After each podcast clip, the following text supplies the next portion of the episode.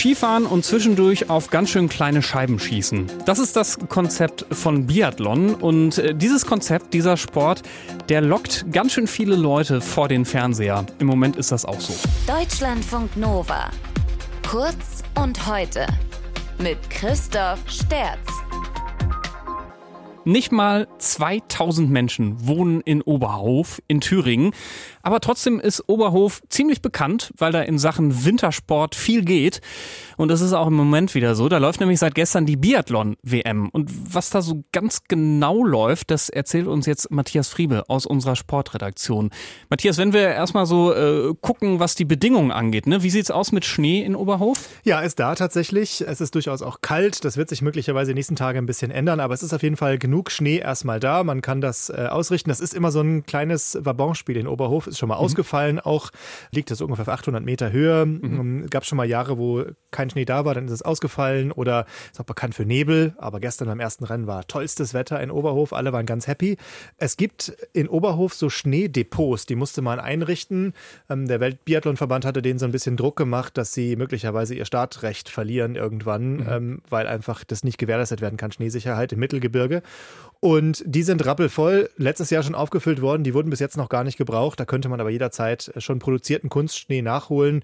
Da liegen so 35.000 Kubikmeter. Das oh, ist eine ganz ja. schöne Dimension. Also falls spontan 15 falls Grad spontan. wird, kein Problem. genau. Okay, du hast gerade schon vom ersten Rennen gesprochen gestern. Erzähl mal, wie ist das gelaufen? Ja, die deutsche Mannschaft hatte sich eine Medaille erhofft. Das ist ja die Mixed-Staffel, also zwei Frauen und zwei Männer. Ähm, viele sagen inzwischen das spannendste Rennen, weil äh, ganz viele Länder teilnehmen können, weil viele Länder haben eben zwei gute Frauen und zwei gute Männer, aber nicht wie in der Staffel, wo man dann vier mhm. bräuchte mhm. oder so.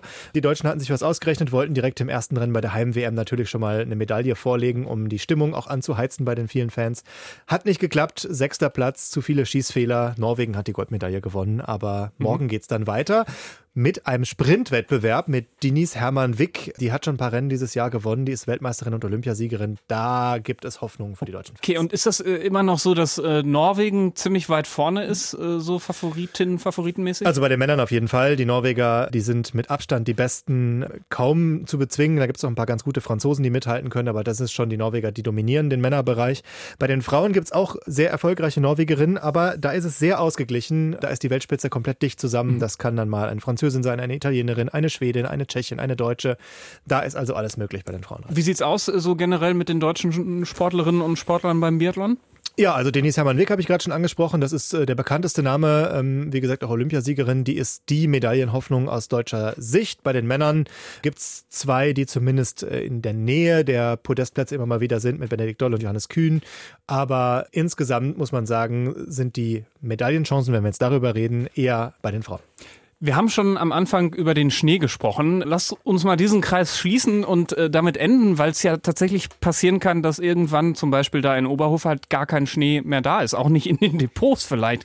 Könnte Biathlon auch ohne Schnee funktionieren? Ja, da gibt es auch Projekte, wie man das schon versucht herzustellen. Da müssen sich ja alle Wintersportarten gerade Gedanken drum machen. Auch das Skispringen beispielsweise. Da mhm. sind ja die berühmten Mattenspringen dann im Sommer.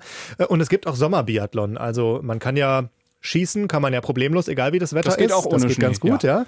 Und dann gibt es zum Beispiel, das wird bei deutschen Meisterschaften ganz oft gemacht, dann diese Rollerskier. Dann hat man ah. einfach, fährt man dann irgendwie über asphaltierte Straßen, die ein bisschen bergauf und bergunter also so gehen. mit Inlineskates quasi. Genau, die sehen so aus wie Inlineskates, sind aber tatsächlich auch so lang wie Skier und hat man auch so Stöcke, also ähm, wie man das so vom Schnee kennen würde.